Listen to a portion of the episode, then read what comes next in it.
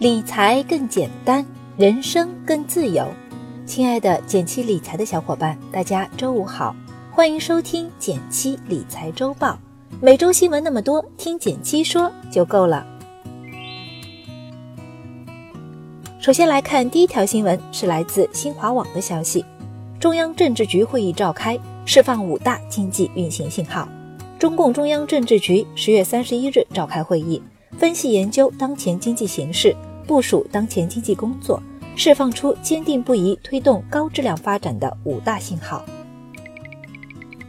一般来说，中央政治局会议会在每个季度末召开，会议的主要内容是讨论当前经济形势，并据此部署下一阶段的经济工作，所以很具有宏观引导价值。第三季度会议虽然延续了七月“稳”字当头的大趋势。不过，还是有不少新变化值得注意。比如，这次会议当中提到了促进多种所有制经济共同发展，研究解决民营企业、中小企业发展中遇到的困难。会议特别重点提到民营企业和中小企业，是因为在过去一轮金融收紧过程中，小微企业遭遇的困难有目共睹。按照当前会议中的特别强调，相信未来政策会向这类企业进一步倾斜。另一个与我们普通人息息相关的，就是会议中关于资本市场的描述，围绕资本市场改革、加强制度建设、激发市场活力、促进资本市场长期健康发展。近期，包括 A 股在内的资本市场经历了一番比较大的波动，金融监管部门也相应出台了一系列政策，以稳定市场预期。而此次政治局会议再度将资本市场拉入议题。更体现了中央对于市场波动的高度关注。在确保制度建设完善的同时，引入合法合规的资金入市，可能是未来提振市场活跃度的趋势。总体来说，这些对于提升小微企业和资本市场信心而言，都是积极的信号。第二条新闻是来自 Win 的资讯：贵州茅台也跌停，可以抄底了吗？十月二十九日。A 股股王贵州茅台开盘跌停，单个交易日市值蒸发逾七百六十六亿元。茅台为什么会暴跌呢？简单来说，是因为茅台三季报的业绩没达到人们预期。二零一七年，茅台营业收入同比增长百分之四十九点八一，在今年二三季度，茅台营业收入也分别有百分之三十二、百分之四十六的高速增长。好业绩助推了大家的购买情绪，这也是之前茅台股价不断走高的原因之一。但三季度报告出来，营收仅同比增长百分之三点八一，和大家预期的高增长差距很大，投资人就不愿意买账了。至于茅台业绩为什么放缓，这些方面值得关注。其一是因为茅台的产能开始放缓，茅台酒的生产是由四至五年前的基酒。储存勾兑而成的，按一三至一四年基酒产量来评估，这次的业绩回落其实也在情理之中。其二，虽然三季度也赚了不少钱，但近年来茅台业绩增速太高，基数大，所以三季报就显得不那么美丽了。当然，除了业绩之外，这半年来 A 股市场整体的大幅下跌，也在一定程度上影响了投资者情绪，业绩不佳。叠加低落的投资情绪，才引发了大家的恐慌抛售。至于要不要抄底茅台，从基本面看，茅台仍然还是一个好公司，有长期投资价值。但短期的市场情绪、业绩走势仍然有很多不确定的因素。相比于盲目抄底，你可以详细翻看它的资产周转率、毛利率等等指标，和同行业对比分析，综合做判断。第三条新闻来自网易财经，相互宝上线九天揽客千万，不花钱加入真的捡便宜了。信美相互联合支付宝自十月十六日上线相互宝后的第九天，加入相互宝的人数已经突破千万。前阵子支付宝推出的相互宝火了一把，我们也写过文章帮大家分析。相互宝是一个一年期的重疾保险。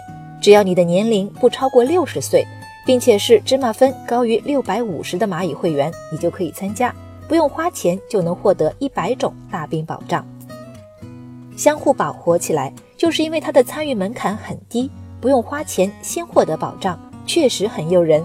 但是这并不代表是零成本，你还需要注意这些：一，它不能完全代替商业保险，比如四十岁以上的人保额只有十万，这是远远不够的；二，产品后续有一定不确定性，比如如果未来人数不足，产品是否会下架，长期理赔人数变多。参与成本是否会更高？等等。三，有一定的道德风险，因为保费是分摊机制，不与年龄和身体条件挂钩。只要能通过投保条件，年龄偏大或者身体有小毛病的人参与意愿更高，而这些人更容易发生理赔。不过，这毕竟是一个普惠保险的新尝试，如果你符合要求，可以试着参与一下，作为核心保障的补充。别因为有了相互保。就忽略其他保障配置哦。有保障配置需求的朋友，可以关注下今天第二条的最新保险清单。我们精心挑选了多款高性价比的优质保险产品，供你参考。第四条新闻是来自一财网的消息，研究称居民家庭短期债务上升，你的债务还好吗？十月二十九日，上海财经大学高等研究院。中国宏观经济形势分析与预测课题组发布《二零一八年第三季度中国宏观经济形势分析与预测报告》。报告指出，家庭债务结构继续发生变化，短期贷款与中长期贷款之比，二零一七年之后逐渐上升。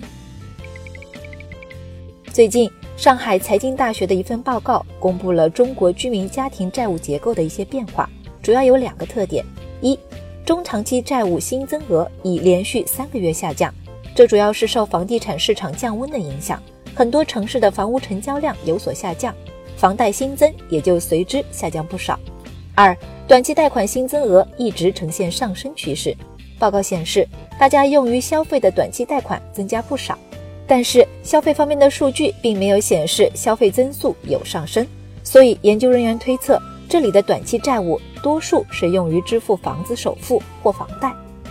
关于借贷这件事儿，真的值得说一下。这几年因为消费主义比较盛行，大家都开始有一些超前消费，甚至借钱消费的行为。